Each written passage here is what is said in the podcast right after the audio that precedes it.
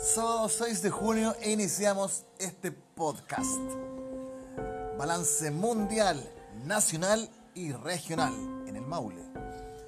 Balance mundial, hoy tenemos casi 400.000 personas fallecidas en el planeta y casi 7 millones de contagios, esto según los números oficiales de cada país en todo el mundo.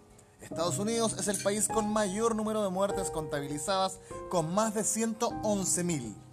Brasil es hoy el tercer país del mundo en cuanto a muertes por coronavirus con más de 35.000, solo superado por Estados Unidos que recién les mencionábamos e Inglaterra con más de 40.000. Sudamérica continúa como el epicentro de la pandemia, a diferencia de lo que fue Europa hace dos meses atrás. En Perú, por ejemplo, hoy hay más de 5.100 muertes y en Chile tenemos más de 1.500 hasta el día de hoy. Respecto al balance nacional, voy a comentar que hoy sábado 6 de junio se anunciaron en total 5.246 casos de coronavirus nuevos, de los cuales 4.888 son casos sintomáticos testeados como positivos en Chile y 358 sin síntomas. En todo lo que va de la pandemia, el total del país de personas contagiadas es de 127.745 personas infectadas con COVID-19 Ayer teníamos 21.693 casos activos. Hoy sábado tenemos 22.387 casos activos. O sea, tenemos un incremento. Se enferman más de los que se recuperan, lo que no es bueno, porque si esta tónica sigue, el sistema de salud de nuestro país debiese colapsar lamentablemente. Hoy también les quiero comentar que tenemos 93 fallecidos en Chile, cifra nuevamente récord lo que ha sido la tónica en los últimos días, producto obviamente del coronavirus. En total, hoy desde el comienzo de la pandemia, como les decía, tenemos 1.541 muertes oficiales. Además, en nuestra región del Maule, el día de hoy, no tuvimos muertes oficiales. Sí cabe destacar que ayer tuvimos 3, el día anterior 2 y antes ese día 2 más. Hoy hay 1.294 pacientes con ventilación mecánica en Chile. Además quedan 15 ventiladores menos que ayer, lo que hace un total de 312 al día de hoy. Les recuerdo que ayer quedaban 327 ventiladores disponibles en toda la red de nuestro país. Incluso contando los 93 personas que fallecieron. Es muy lamentable lo que está ocurriendo. Además, en Chile hay 353 pacientes en estado crítico. Ayer eran 337, o sea, hemos aumentado casi 20 personas en estado crítico hasta el día de hoy.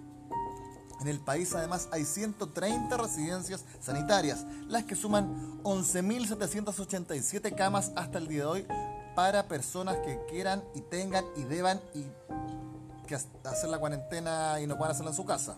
En el país además se han realizado casi 700.000 exámenes PCR por coronavirus, 687.510 de manera oficial según el reporte que se dio hoy en la mañana 6 de junio. Además continúa el toque de queda en todo el país de 22 a 5 horas, un toque de queda parcial y se analiza semanalmente el toque de queda en distintas comunas de nuestro país. Yo creo que Curicó y Talca están al borde ya del toque de queda general Respecto al balance regional, les puedo comentar que tras los resultados entregados por la Serena de Salud del Maule, se confirmaron 1.969 personas con COVID-19 en el Maule, teniendo 135 nuevas personas para el informe de hoy 6 de junio.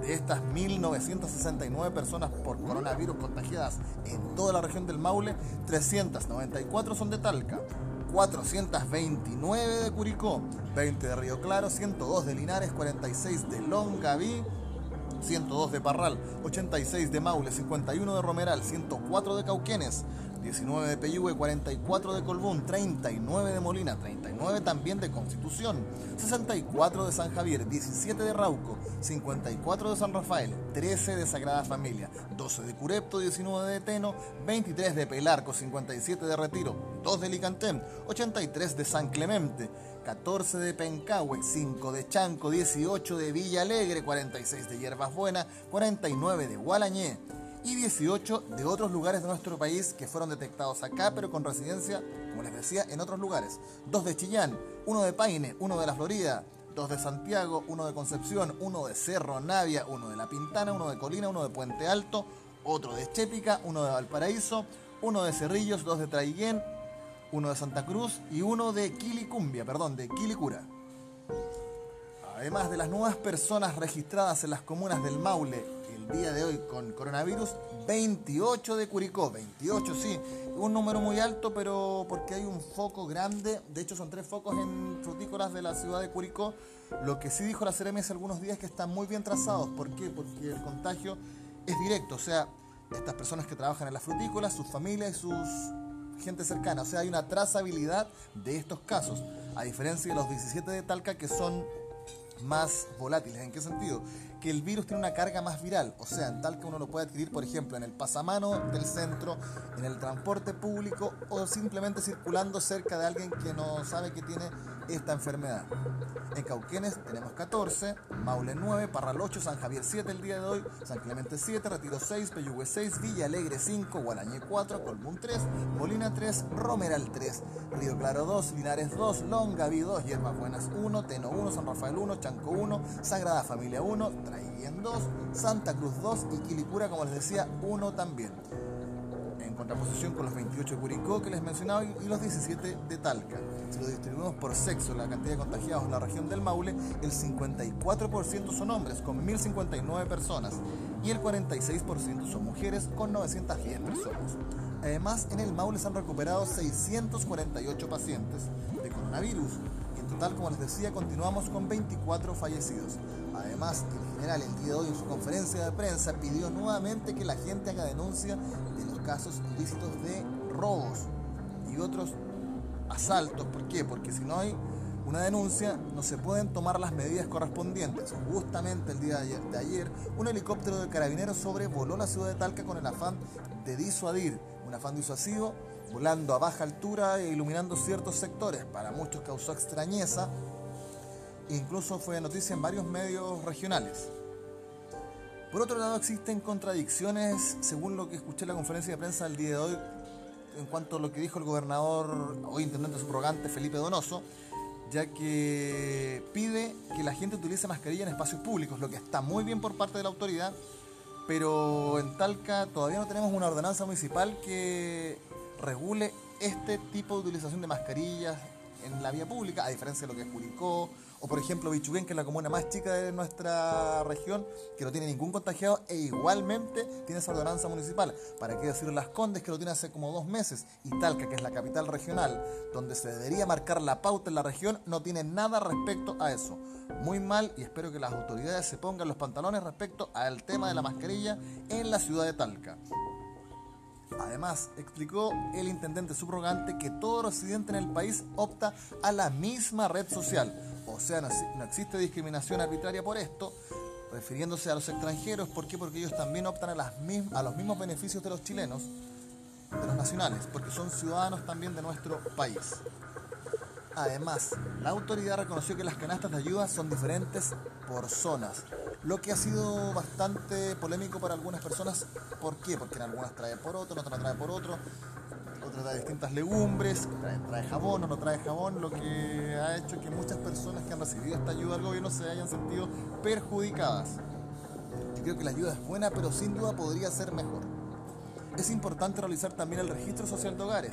¿Por qué? Porque con este registro social de hogares uno puede optar a todas las ayudas del gobierno, a los bonos, al bono COVID y a todos esos, esos beneficios como estas cajas de ayuda humanitaria que benefician obviamente a las personas que más lo necesitan. Y esa es la idea, que se beneficien las personas que más lo necesitan. Por otra parte, la autoridad nuevamente reiteró que las cajas serán repartidas por los municipios pero se le dará un informe a la Intendencia de a, qué persona se le entregó.